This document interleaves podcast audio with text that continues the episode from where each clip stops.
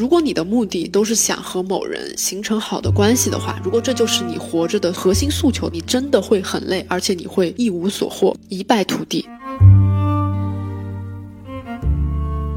不一定说要非常重大的事件才叫创伤，而只要是这件事儿曾经让你感受到情绪很负面，造成严重的自我攻击，又无法消解，而且在未来的日子里你重新看，你还是会陷入那种情绪，那其实就是一种创伤性事件了。无论这件事儿在别人看来到底或大或小。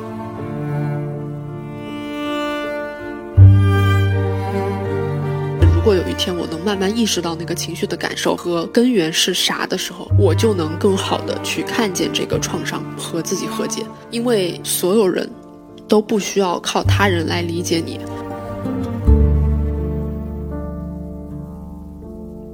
聆听火花，传播微知。大家好，我是小鱼儿，与你一起寻找生命的汪洋。最近呢，我一直在看《再见爱人》第三季嘛。然后我也是前两季的忠实用户了，在看的过程中呢，我会发现啊，无论是之前第二季的张婉婷，还是咱们第三季的这个老纪，都是被大家频繁讨论的一个话题点。那很多人会说，这个张婉婷经常发疯啊，很有控制欲，然后也有人会说老纪的这个强迫症是特别的强了。大家如果看过节目的人啊，看到后面会发现很多他们表现。出来的各种问题都逃不开他们儿童时候和原生家庭的一些经历的。那像张婉婷呢，她是十二岁的时候就失去了父亲嘛，自己一个人在父亲去世的那天撑起了整个家，负责照顾自己妈妈的情绪啊。她所有的这些被压抑的情绪和害怕，其实都被她自己封存在了十二岁的当天。那后来以至于在很多场合之下，她和老公宋宁峰在相处的过程中呢，我们其实作为观众啊，有的时候就能发现她的这个情绪一下子就爆裂了。她本质的一个出发点呢，就会觉得所有的人都不站她，都理解不了她的行为，尤其是自己的老公理解不了她，所以她的情绪才会炸裂。那在那个炸裂的当口呢，其实她自己的情绪就回到了当初可能十二岁失去父亲的当天。啊，这个是张婉婷的一个表现。那像第三季啊，这个老纪，大家都说他有极端的控制欲嘛。非常经典的例子呢，就是他看不惯自己的伴侣的白衣服被沾上油点子这样的事儿。呃，体现出来呢，其实是他自己的一种完美主义。像老纪平时如果生气到极点的时候，他跟张婉婷不一样的一个点就是他不会去爆发这种情绪，不会去主动吵架。相反呢，他采取的方式就是自己直接逃离现场，把伴侣晾在当场，他可能自己后续也不会去处理这个事儿了。那像这一列的行为为什么会出现呢？其实回归到老纪的小时候，也是。有一些不好的经历，让他觉得好像只有自己做到最好，才有可能被爱。那如果当他一事无成的话，或者是啊做自己做的不够好的话，可能他会觉得从此就没有人会爱我了。这个就是他在节目中表现出来的这种形式。那就回到了我们今天要探讨的这个。主题啊，呃，我为什么开场的时候会先跟大家聊一聊最近就是看《再见爱人》的这两个典型的人？是因为其实我今年在十月国庆节坐高铁回家的这个过程中，读完了一本书。这本书呢，也是本期节目啊，北京科学技术出版社赞助的。不原谅也没关系，他帮我非常系统的刻画了，或者说定义了复杂创伤应激障碍的这个学名。呃，在看到这本书之后呢，其实我就理解了为什么在很多情况下啊，人在关系里会突然陷入到一种无端的痛苦中，包括我自己也有，包括我在看一些影视作品或者是这些综艺的时候，你都能感受到这种状态啊。就像我刚刚提到的，像这个张婉婷和老纪他们爆发出来的这种，无论是对别人攻击的痛苦的情绪，还是说他自己无法应对导致他逃离的这种情绪，都是在。本书中里面提到的一种表现型，那它是非常系统的给大家解释了这些常见的创伤的模式啊。创伤有四种常见的表现型，它归为四 F。那潜意识可能会采取这四种应对方法。第一个呢叫做战，呃，战斗的战。具体的表现形式呢，你可以理解为一个自恋型的人格，他非常的以自我为中心，想要控制一切。但这些行为是他遇到创伤时候的第一反应，这个不是他主观能控制的，就是第一反应。第二个叫做逃逃跑的逃，那这个类型的人呢，往往就是在面对一些呃无法接受的事情，他第一反应是逃避嘛，是逃离当场。第三个呢叫僵僵固性思维的僵，这个比较像是一个人。当我现在没办法面对我发生的一切的时候，可能现在按理说啊，按照常理来说，我现在应该是非常痛苦的。但是当我面对这些伤害的时候，我的大脑的第一反应呢，是把我自己的情绪和自己的躯体分割开来。在这个在心理学里面有一个名词叫解离，啊，就是让我的情绪跟躯体分开，那我就很难真正感觉到自己的情绪了。做了一种这种分割的一个动作。第四种呢，叫讨好啊，讨好当然就是说我压抑自己的情绪嘛。我明明现在已经十分痛苦了，但是我还是选择在第一反应去潜意识的讨好别人，满足他们的需求。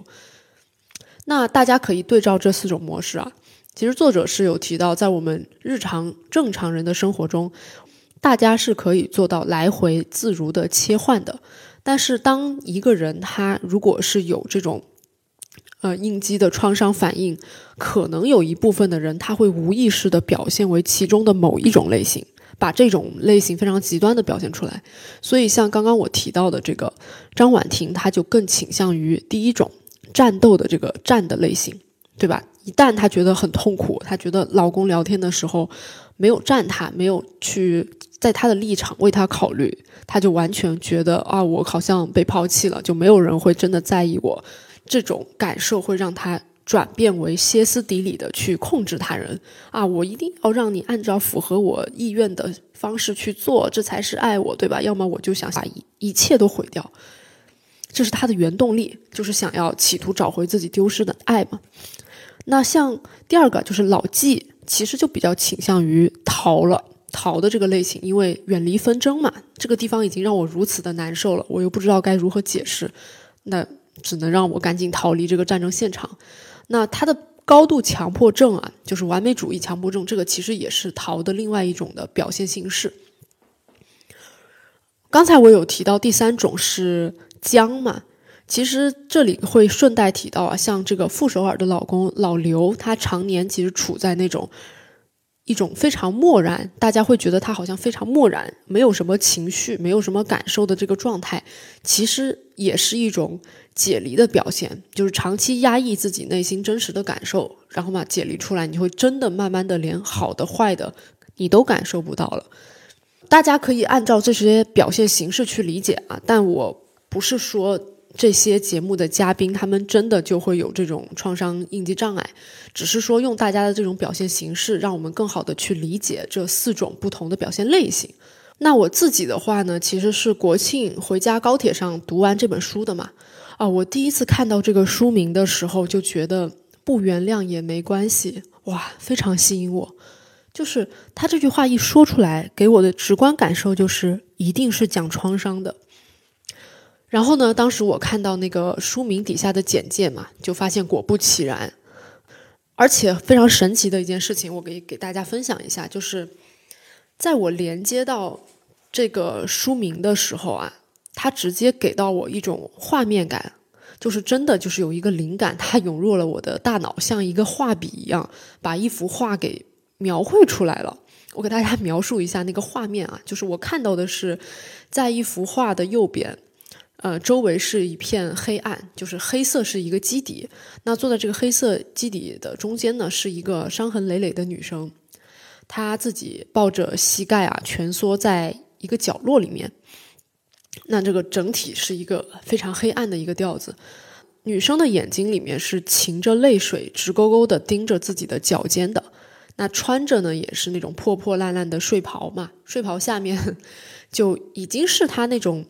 衣不蔽体啊，充满伤疤的躯体了，而且还有一些干掉的血迹。这个是我在这个画面的右边看到的。那画面的左边呢，就是另一头，完全是不一样的景象啊。另外一一另外这一端呢，是给女生造成伤害的人。他呢，完全不在那个黑暗里面，他是笼罩在一片光明亮丽的地方的，端着一个酒杯，西装革履的，对吧？和身边的一些仰慕者夸夸其谈，这个就形成了这幅画面非常鲜明的对比。那这种非常光鲜的舞台跟隐秘的角落，其实你就会发现。啊，那这个中间是怎么形成这种断裂的呢？那最后我们就会看到，在女生的这边右边，其实还隐隐约约有一些灰色的头像，大家在指指点点啊，窃窃私语。那大家在说什么呢？说的就是：哎呀，你怎么这么小气啊？你不原谅别人，你连这点事儿你都要计较，你也太敏感了吧？还有一种说法就是：哎呀，你怎么这么……不大度呢？都过了这么久了，你怎么还在这个情绪里面啊？总之就是这样一幅画面。然后呢，这个女生在别人的话语中呢，自己的内心也越来越愧疚。一方面是他没有办法真正去原谅之前伤害他的那个夸夸其谈的那个人，对吧？因为之前可能伤害过他，对于他来说是非常痛苦的。但是另一方面呢，他自己又觉得。哎呀，我理应去原谅别人啊，对吧？我理应去宽恕啊，因为确实已经过了这么久了，我怎么自己还无法做到淡然处之、一笑而过呢？是不是我自己真的特别矫情啊？这个就是这幅画我大脑中呈现出来完整的样貌。那当我在看到这本书的书名的时候，我觉得它真的是像一个画卷一样，一点一点铺开，图穷匕见。那我觉得非常多的人啊，可能在长时间成长的过程中，就是会面临或者是面临过这样的处境的，尤其是像我们这种 INFP 对情绪、对自我非常敏感的人。但是呢，在这种场景下，似乎社会从来没有和我们说过，没有一个好的解法，至少在我们心理层面上，对吧？没有一个针对自己过去创伤一个好的解决方式和好的看待方式。那我之前在看这个韩国的黑暗三部曲啊，就是我我简称它为黑暗三部曲电影的时候，呃，熔炉、素媛还有韩公主，那我当时就会发现，社会有两种常见的声音。第一种呢是，无论父母还是长辈、老师啊，都会习惯性的去教导被打的这些孩子，被同学打欺凌的这些孩子，说你要大度，你要大气。对吧？宰相肚里能撑船，你不要和打你的人一般见识啊！那别人伤害了你是他们坏，对吧？你是一个好人啊，你是正人君子，你不能技巧呀，你得大气，这个事儿才能过去，你才能快乐。所以说，为了让你快乐呢，你的内心要强大起来。哎，这个是第一种说辞。然后第二种说辞呢，就是。哎呀，你你觉得自己被欺负了，其实也不一定是他们坏啊。我觉得很多人啊，他们内心是好的，是你自己想多了，对吧？你太敏感了，别人做了一个事儿，他打了一下，可能也不是故意的呢，他可能是为你好。呃，那比如说有人在职场上，或者是有人在自己的导师实验室里面遭受了性骚扰。哎，这一类人就会说：“哎，你想多了。他跟你说了一句话，也不一定就是聊骚呀。他搂了你的腰，可能也只是表达他对你的关切嘛。”就是总结下来这两种声音啊，第一种我觉得是一种批评，就是针对你不够强大的这个核心观点去进行一种批评。那后者呢？第二种就是否认，否认你的感受是不对的，否认你的想法全都是想多了。那无论是哪种啊，我觉得批评和否认都是负面的反馈。所以有没有发现，其实社会中常见的一些声音，就是在面对一个人他经历过一些创伤性事件的时候，社会的声音第一反应并不是马上去保护他们、去关心他们、去共情，而是呢站在了他们感受层的对立面，要么是指责对方的潜意识有问题，要么就是否认对方感受到的东西。不是事实，呃，举一个非常简单的例子啊，就是刚才我说的那个案例，比如说一个女生她被性骚扰了，感到害怕，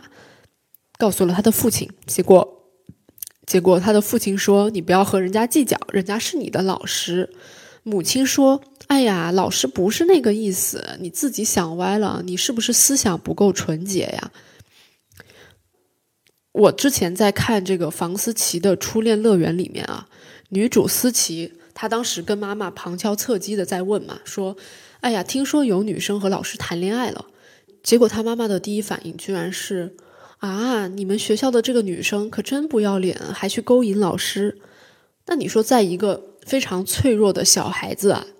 当这个小孩子受到实际侵害的情况下，他以这样的方式听到来自身边最亲密的长辈对自己说到这样的反馈，那他会怎么样看待自己呢？他们的第一反应一定是：啊，那好像真的是我的错了，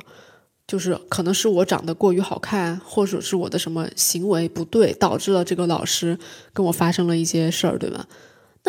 就全都是变成一个错误的自我归因了，这就会导致受到实质侵害跟情绪攻击的人没有得到正确的接纳和理解，所以他所有的真实的情绪没办法在一个安全的地方被抒发出来。那久而久之呢，积压下来就形成了创伤嘛。那前面所有这些啊，这些都是我自己关于创伤的一些解读，它并不是一个学术的定义。但是呢，我是希望通过这些分享啊，给大家去剖析一下，让大家能够更好的了解到，就是现在可能大家对创伤的认识，包括我们自己对创伤的一些认识，可能都不是非常利于我们健康的身心发展。二十多年来了，真的，我觉得没有谁一定是从小到大就是一辈子都活得非常非常顺、非常非常开心的。就每个人或多或少都会受到人际关系当中的一些创伤和痛苦。呃，我觉得心理学还没有那么被，至少被我们国家所承那么完全的承认，或者是没有发展到这么完善嘛。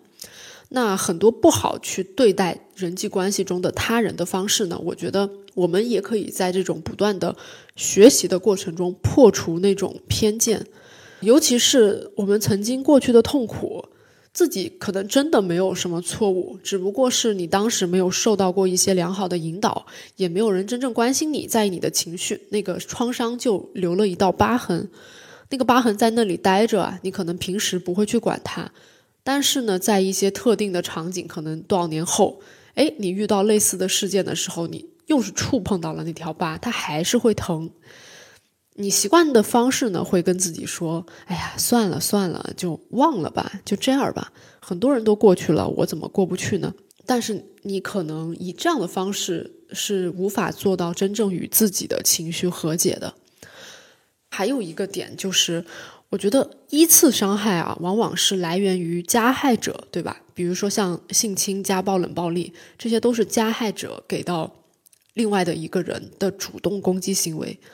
这个是一次伤害。但是我觉得长期影响我们的，并不是一次伤害，而是在于后面深层次我们本人对自我的二次伤害，那就是受到创伤者他自己在经过创伤之后呢，不断的自我攻击。然后情绪反刍，也没有被别人看见的时候，你这个情绪就压抑了，埋了一个雷。就像我刚才说的，如果后续还会遇到类似的这种事情的时候，你就无意识的爆发了，对自我跟他人都会产生更大的攻击性。所以我个人的观点呢，就还是希望说，创伤是需要我们自己通过和自我的对话，或者是看书，其他的方式啊得到疏解的，而不是说。我经年累月过了很多年之后，再回过头去看，哎，象征性的去压抑跟忽略了事情跟情绪本身。但是这本书呢，就是让我看完之后觉得，哎，他终于把很多人之前不敢面对的一些事情，给到一个合理的解释，并且还做了一些类型的拆解跟归因。那你在看到这本书的时候，你就不会再那么痛苦了，因为很多人痛苦是因为你没有得到一个合理的解释嘛，对吧？他不是真正需要一些排解或者是解决问题的方法，而是有一天发现，哇，我自己真的被看见、被完整的接纳的时候，就会觉得宛如清风一般，好像就没有自己想的那么伤痛了，是因为你所有的情绪都被看见了。所以，真正需要被看见的，往往是小时候的自己。小时候的自己是只有通过自己去看见的，那那个才是疗愈的关卡，也是你自己跟自己和解的那个动作。这个是我特别想跟大家分享的，因为，呃，中国社会本身对于心理问题啊、抑郁症什么的接纳度可能都还是比较低的，但是近几年稍微好一些。呃，心理问题就是普遍存在的。那像提到创伤这个词的时候，我觉得大家有的时候会感觉特别的大，好像一定要经历那种什么海啸呀、战争啊，有巨大的这种外部的攻击性跟伤害性，才能够被称之为创伤。但是呢，还有一种流行的说法，又是另一种极端，就比如说，我觉得我 PTSD 了啊，经常就会把这个挂在嘴边。比如说，可能周四我点了一个非常难吃的炸鸡，那在下一次我又吃到炸鸡的时候，他就会说：“哎呀，我早就对炸鸡 PTSD 了。”但是当我看完这本书之后啊，我反而对创伤的这个概念能够找到一个定义上的平衡。作者其实在这个书里面介绍的就是 CPTSD，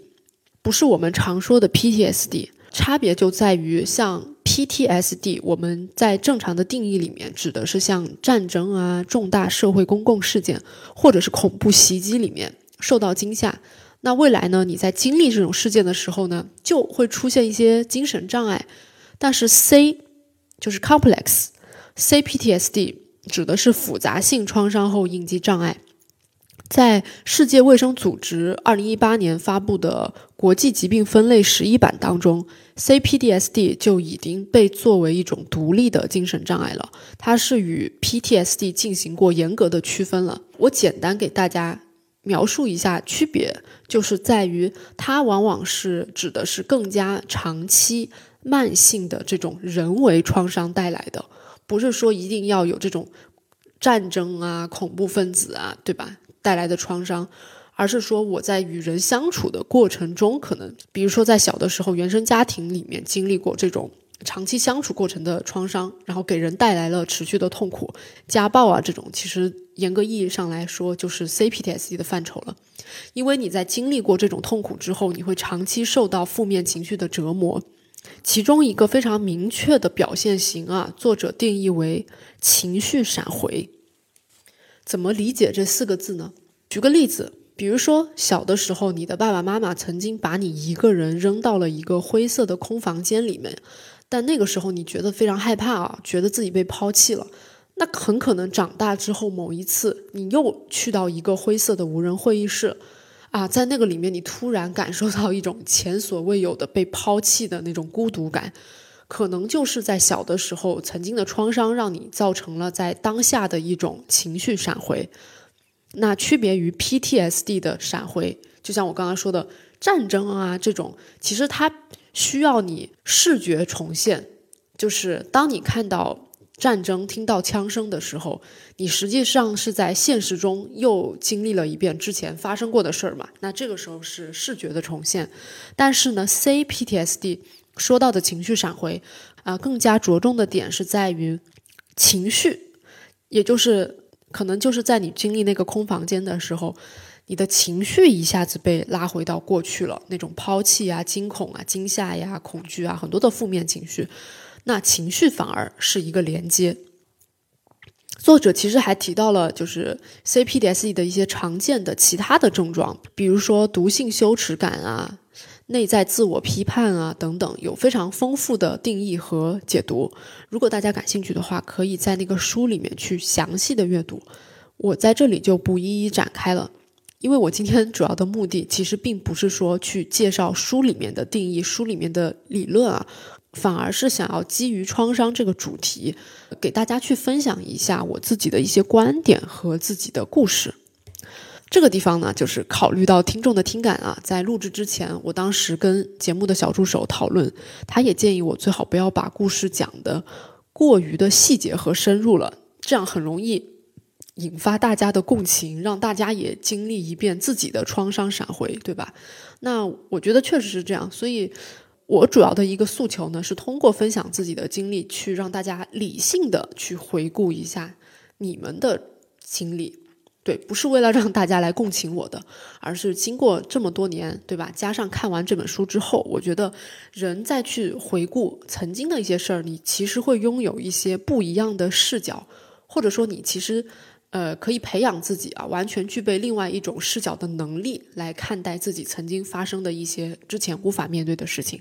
那这种视角呢，可以让自己更好的走出来，用合适的心态来面对自己的创伤吗？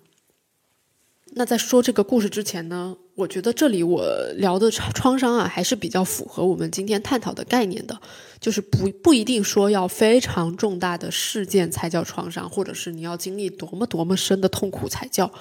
而只要是这件事儿曾经让你感受到情绪很差、很负面，然后造成严重的自我攻击，又无法消解、无法解救，而且在。未来的日子里，你重新看，你还是会陷入那种情绪，那其实就是一种创伤性事件了。无论这件事儿在别人看来到底或大或小，嗯，所以呢，我的故事其实不太一样啊。因为像这本书的作者之前提到，很多创伤是来源于小的时候原生家庭跟亲密关系的创伤，就是亲情跟爱情嘛。但我其实不太一样啊，就是大家可以感受出来，很多节目我都分享过原生家庭的回溯，还有跟伴侣如何去沟通，如何去应对感情中的什么幻灭。但是呢，我没有提到的那一块儿，也就是从小到大给我情绪上造成最大困扰的，其实是友情。这一点呢，我之前在跟咨询师探讨和聊的过程中，也有多次聊到友情。那看完这本书之后呢，我觉得也正好找到了一个契机，让我自己跟自己过不去的那些事儿有一个良好的握手跟再见，所以说想分享给大家。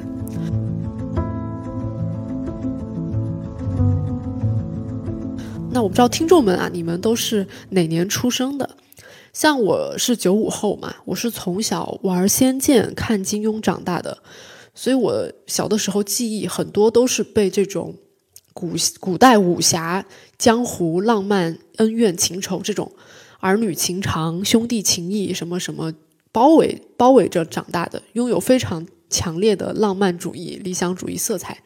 所以我是对感情看得很重的。相信很多玩过《仙剑》啊，或者是看过《仙剑》电视剧的人都知道，当初我们会看到像李逍遥啊、赵灵儿、唐钰小宝啊，他们站在一片繁华的大街上，对着天空去。承诺我们的十年之约，我会特别特别被那样的场景触动。就是我在很小的时候，我就觉得，哦，就是人生的目的不就是找到一些知己，对，跟自己的三五好友，然后能够一直一直潇洒快乐一辈子嘛？这个就是我很小的时候，我觉得人生就应该是这样的。包括当时看《仙四》的时候啊，呃，《仙剑四》如果大家玩过的时候，里面有一个非常经典的场景，就是主角团四个人在即墨。晚上就是在面对着大大的月亮，他们在看烟花，看着人间的繁华。他们也做了一个约定，成君此诺，必守一生。他们希望四个人永远好好的待在一起。啊，这都是形成了我真的儿时的价值观啊。所以说，小学到初中呢，我一直都是会带着周围的同学跟朋友们一起玩《仙剑》呀，看《盗墓笔记》，再到看金庸武侠。我给人的印象也是，哦，小鱼儿这个人非常重感情，他也是非常追求关系里面的那种呃连接感吧。对，所以在初中的时候啊，其实我当时有一个关系特别好的女生朋友，呃，为什么我们关系特别好呢？其实也跟我刚才说到的，我们都特别重感情加特别重仪式感很相关。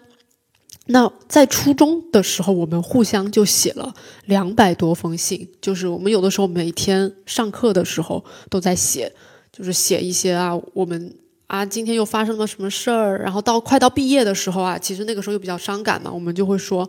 哎呀，就是以后一定要多多联系啊，真的就是以后好舍不得你啊。你们知道，就初中的时候，我觉得像这种友情还是很亲密的，还是很紧密的。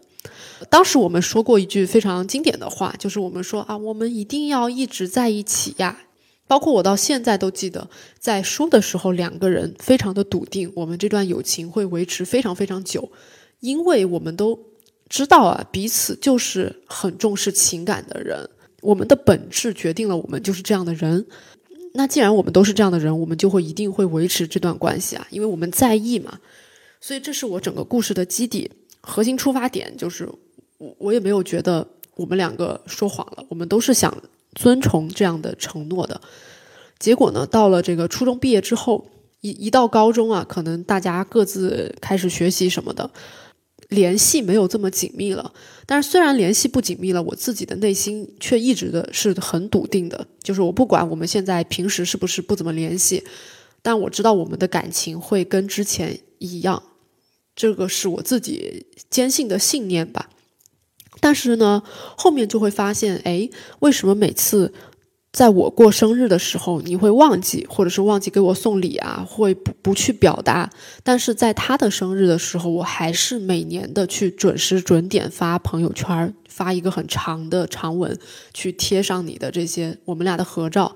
啊，然后也会去给你去准备礼物。但是后面我会发现，他对我就不是这样了。但他以前不是这样的人，因为在初中的时候，他是一个。很在乎自己生日仪式感，每次过生日也会甚至过好几遍。其实直到今天啊，直到今天他也是这样的人，就是对这些仪式感、生日都非常非常看重。但是到高中的时候，我就发现了这个 gap，就是我还是按照我以前那样对你，但是为什么你没有按照我们俩这种约定的或契合的方式对我？但是你身边出现了新的朋友，你会按照曾经对待我的方式去对待你的新的朋友。这个就是一个 gap，所以在高中的时候，我就觉得，哎，你是不是把我抛弃了，或者是你违背了我们之前说的这些约定？嘴上可能对方说没有啊，一直都会说啊，你就是我初中最重要的人，但是你会发现他的一切行为跟你实际上的预期都有重大的差距，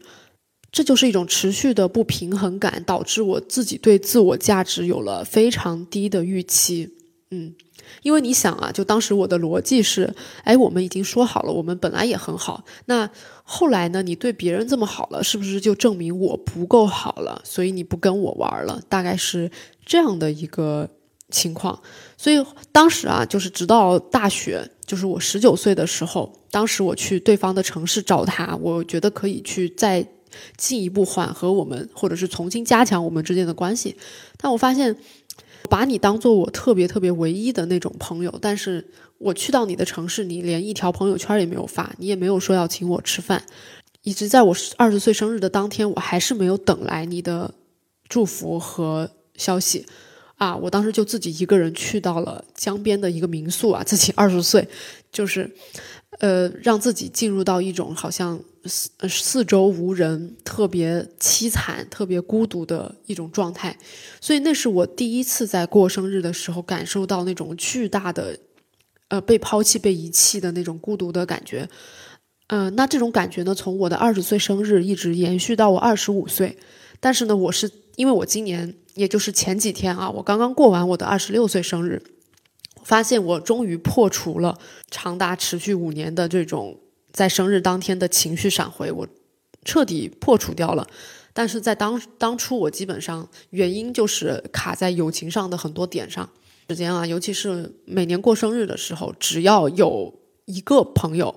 是我觉得我还蛮在乎的，但他没有给我发消息，我都会觉得我看来我自己就是不配。然后我会去找很多的证据来证明我自己不配。其实，在那个书里面写到的这种是一种毒性羞耻感。就是你会认为自己的自我价值很低，在那种情绪闪回的当下嘛，然后你又会去看，哎呀，你就会觉得很多别人发朋友圈就是生日都是如此的幸福，如此的完美，对吧？那为什么自己就如此的惨？我已经付出了这么多去经营我们的友情，我们我跟任何人的友情，为什么大家在我最在意的生日当天还是？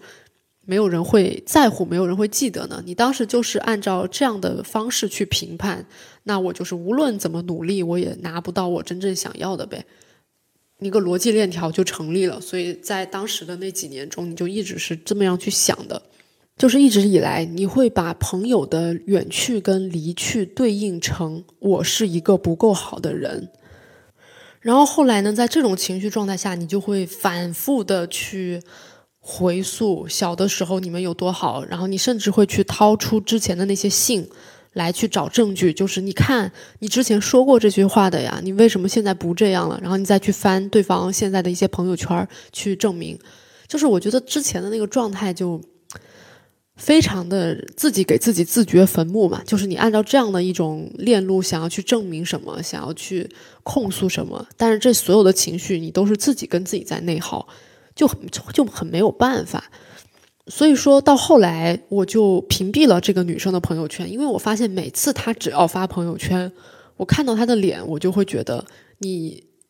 你现在做的一切都跟之前我们约定好的不一样，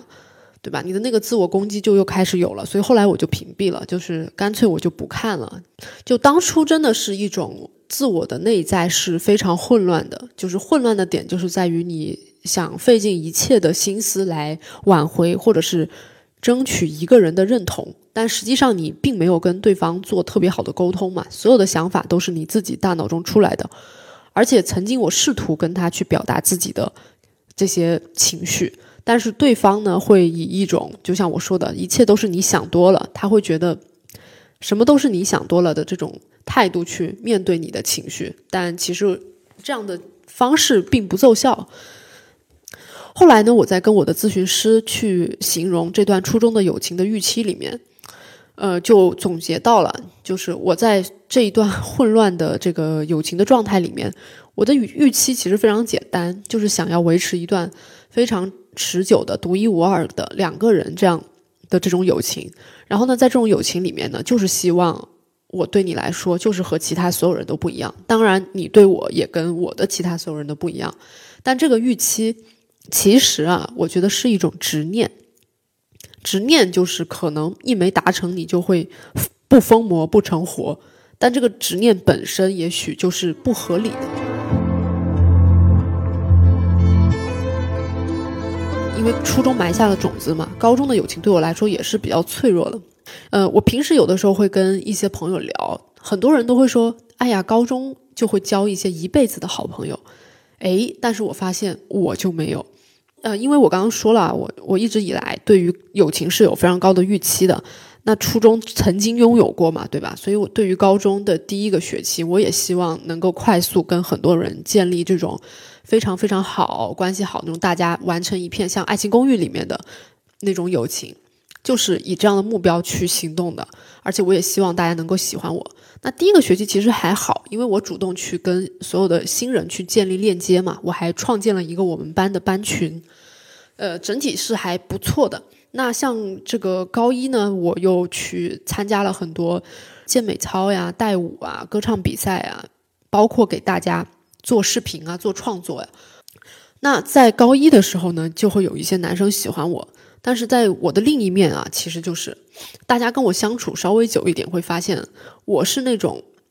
考试啊，考完之后，我第一反应是觉得自己考的特别差，我就会说，我觉得我考的很很垃圾，可能是倒数。但最后呢，成绩出来之后呢，其实是班上第二，大概可能是这样的状态，别人就会觉得我很装、很表，但实际上我是真的完美主义加自卑。就是你是真真心实意的觉得自己考的真烂，因为你的毒性羞耻感，就就是一种天生喜欢内在自我批判的人。但是你这样的行为确实会让觉得会让别人觉得你这个人很很作嘛。就我也很理解，但是我当时是理解不了的。所以在这种又有男生喜欢我，对吧？我又多才多艺。另一方面呢，你的这些行动让别人觉得你不真诚。所以在高一的后期啊，就开始有女生讨厌我了。那一个女生讨厌你之后呢，你慢慢的这个就学生时代的小组织、小团体就很快会形成，所以呢，就在一定的圈子里面，我就会被孤立。哎，所以就很神奇的，就是高一上的时候非常受欢迎，结果到高一下的时候，慢慢的哎就不行了，就发现大家讨厌你了。那对于当时我这种本来就挺喜欢自我攻击的人来说，又是一种强烈的落差感。而且高一上呢，我还交了一个非常好的知己。到高一下的时候呀，直接不理我了。那他当时跟谁比较熟了？就跟那个讨厌我的那个女生比较熟。哎，所以说，在高中的时候，我对友情也是非常混沌的，因为目标很简单嘛，就是想要所有人都喜欢我。但是这个目标就是如此的不切实际。我相信很多人啊，在成长过程中的某一个阶段，可能都会希望所有人能够喜欢自己，但是他很快就能意识到这是一种。不符合现实的期待，他可能就会放下这个期待。但是在我当时，我真的无法放下，因为我的盖洛普才干里面完美排的非常靠前，就所以说这个点，它就是完美这个点，对于我从小到大来说都是一个既既有好处吧，但是又是一个非常大的弱点。毕业的时候了，就比较离谱了，就是这是相对离谱的一件事情，也是对我后续的这个情绪闪回可能影响最大的一一个事情。因为刚我说嘛，高一的时候我就建了一个班群，对，但是后来呢，长期在这个高中的过程中，可能也有一些人不喜欢我们。那在毕业的时候有一个骚操作啊，就是我们已经高考完了，呃，当时呢那个女生就召集了大家统一退群，就是统一退掉我建的这个群，这个事儿还是觉得挺冲击的，所以你当时在群里就看到，哎，我是一个管理员，结果大家到最后就一言不合，然后一个一个退出群，退了之后呢，他们又那个女生又重新拉了一个群，就关键拉人拉群不说，最后还把我给邀请进群了。然后当着所有人的面啊，在这个群里让我去道歉，我现在都不记得我当时到底要为了啥道歉，就是一切都很正常。但是我的印象就是我真的在非常痛苦的情况下写下了一封很长的一封信，就大概就是那种，哎呀，对不起这个班里所有的人了啊，是我自己不好，我对所有人都让让大家就是受累了，就是我错了，就是我不应该怎么样，不应该怎么样。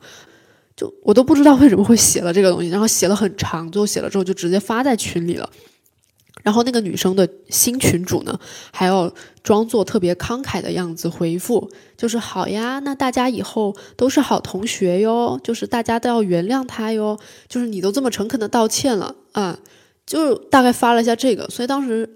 就是这个事儿做完之后，其实也没有人说他们会真正原谅带引号的原谅我，就是全是一个形式。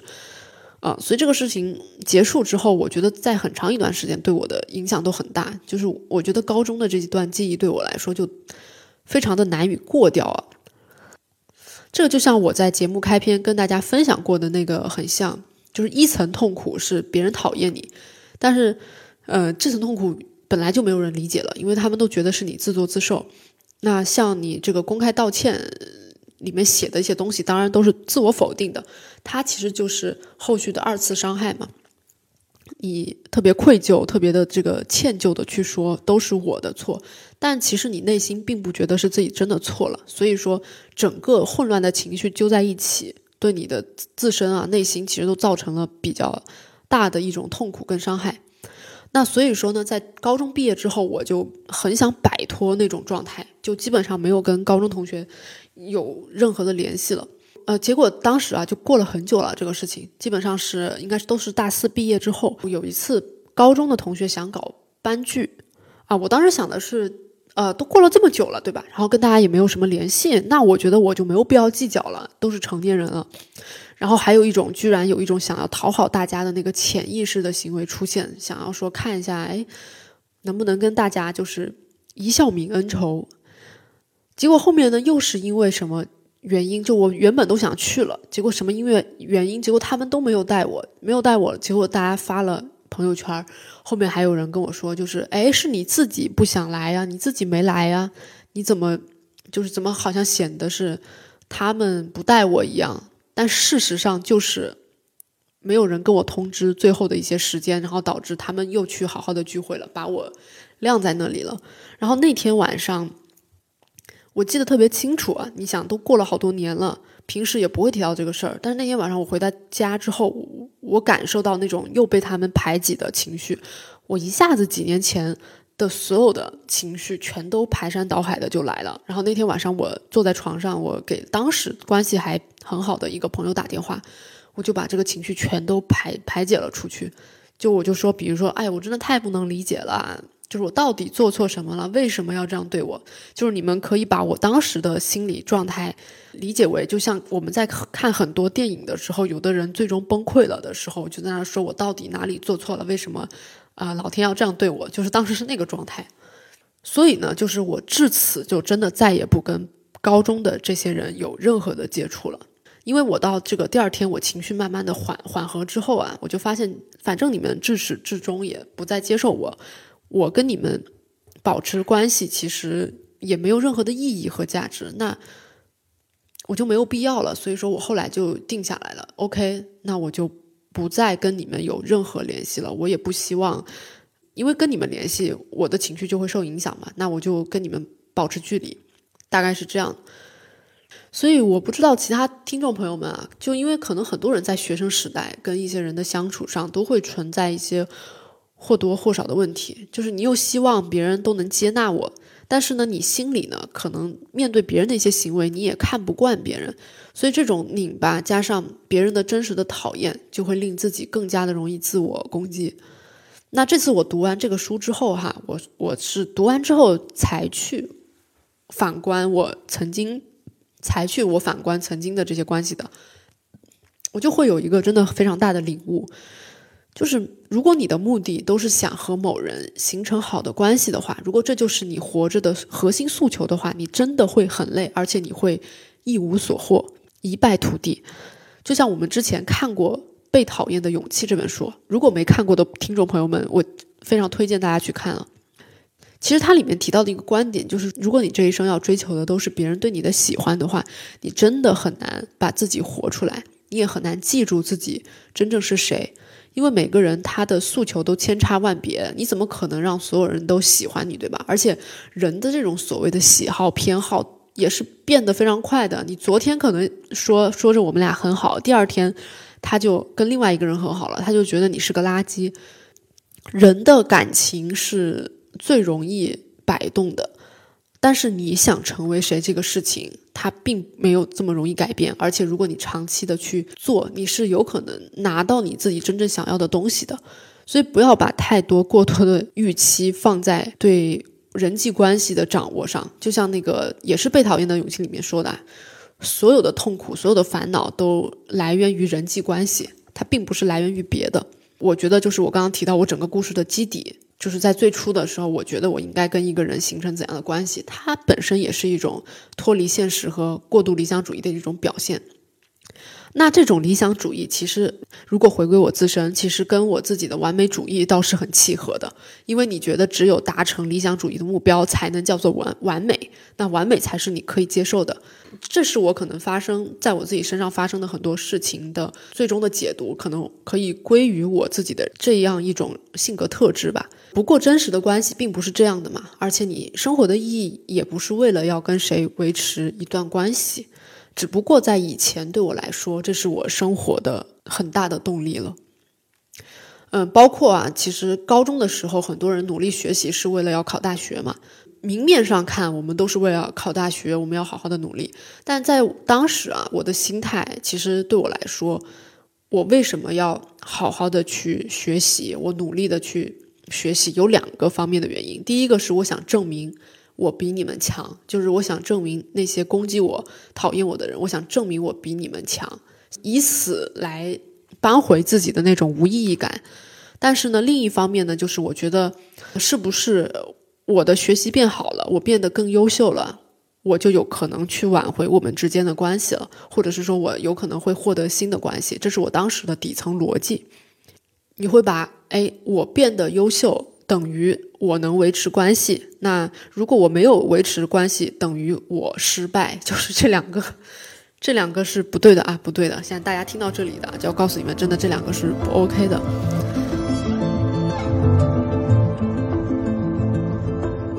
所以在经历了初中跟高中之后啊，我大学一开始也是很快很快的去想要让自己全副武装，就是我参加学生会啊，我参加什么新闻网呀。包括每天去图书馆，我都是希望自己能看上去羽翼丰厚。羽翼丰厚之后，如果就算所有人都还是不愿意跟我去保持一段好的友情的话，至少我也证明了我比你们厉害。就是所有的一切的逻辑又归根于了自我价值感的证明。但其实现在看来，这种东西都不是很健康，因为你所有的东西都是想要证明，如果证明得不到，你就会。进入一种什么失败的自我攻击嘛？但其实现在啊，就如果把时间拉到现在来说，我真的觉得我在现在的友情里面是已经慢慢脱离了之前的那种不健康的模式的。就是我的价值感已经再也不因我的朋友来定义了。就是我跟一个朋友，如果之前关系还不错，合作的也还挺好，如果有一天不能继续合作了，或者是关系也变得不那么紧密了，那就 OK。就我只会觉得是。是你亏了，因为就是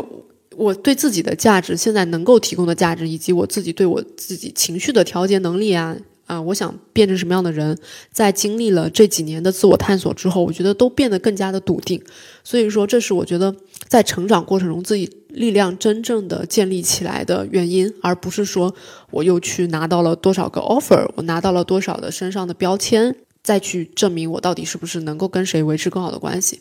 就是你自己的这套解释友情跟解释自己的理论完全变了。会让你现在慢慢的变成一个更平和、更稳定、更好的人。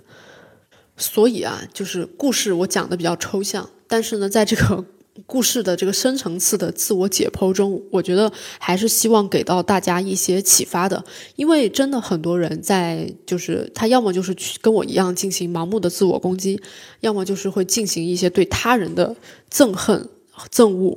但其实怎么说呢，就是。别人对吧？你说可能我们作为一个初中生、高中生，说不定我今天在说我的故事，也许在别人的口中，我就是不小心伤害了他人的那个人呢。所以，在我故事里面的，无论是初中的女生还是高中讨厌我的女生，其实现在反观过去，也没有多大的那种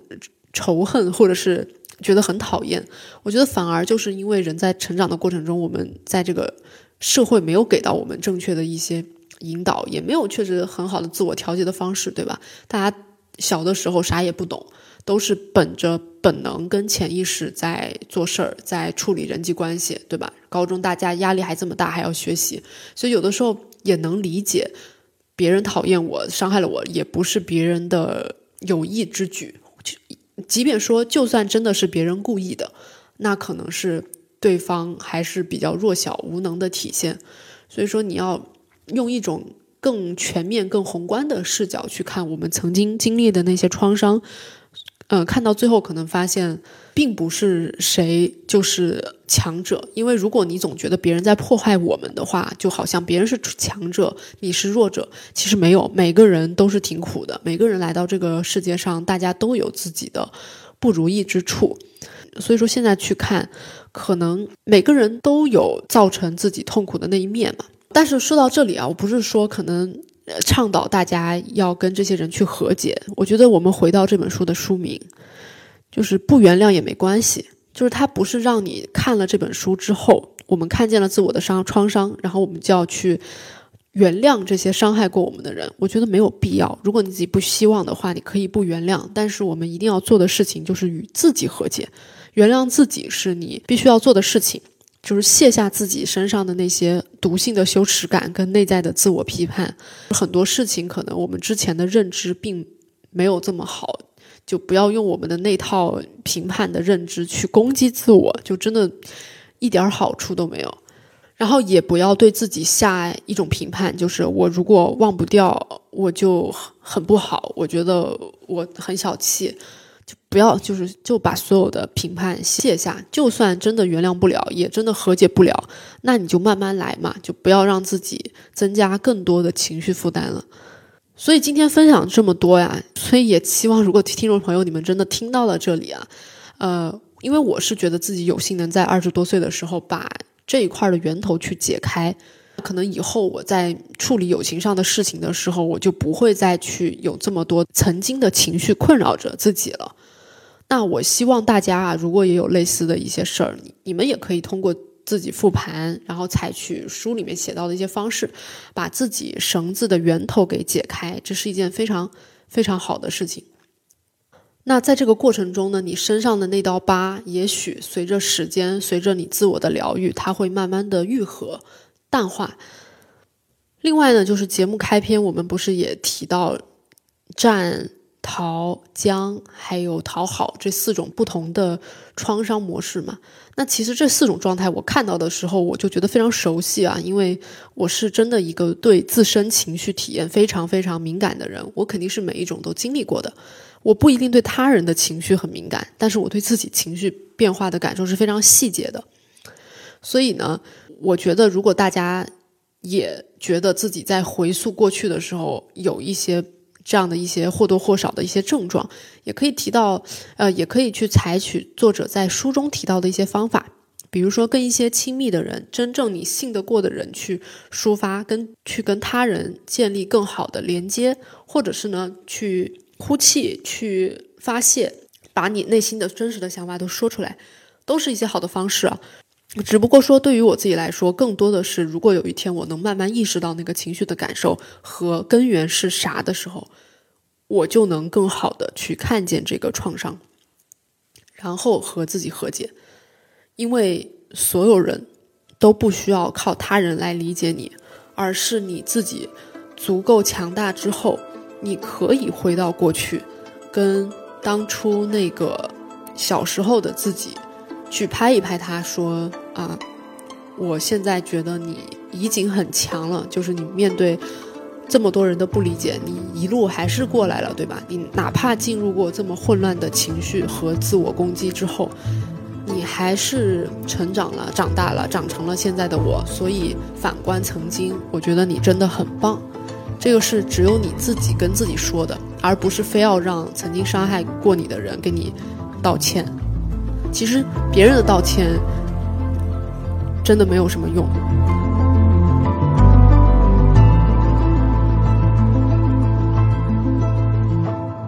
所以说，今天给大家分享了这么多啊，从一开始，呃，我对创伤的一些理解，然后再到书里面提到的一些概念，最后呢，再到可能下半场在我友情里面的这一些呃分享，零零碎碎的。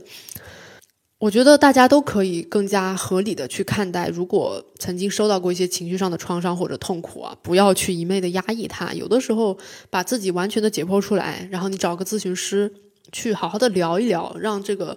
让自己能够正视这件事儿，也是一个好的方法。当然，如果你现在做不到的话，因为真的很痛嘛，那就不要去想，也没有问题，也没有问题。你也不需要跟谁说抱歉，嗯，把自己照顾好就挺好的。最后还有一个点就是，很多时候啊，我们的大脑啊是为了让我们自己不那么痛苦，所以很多事儿你记不住嘛，对吧？以前很多的细节你是记不住的，是因为大脑把它过滤掉了。但是呢，身体的记忆力是非常强的，你的身体不一定真正能过去那些创伤，所以很多时候你觉得，哎呀，我好像忘了。就是，就像我现在也忘了高中啊、初中那些信，我到底写了个啥？但那个我觉得可能是我的记忆里最痛的东西。但是呢，